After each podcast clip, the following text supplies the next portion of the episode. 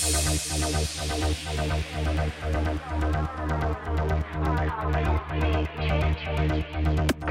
your body in a pleasure grip, send your mind.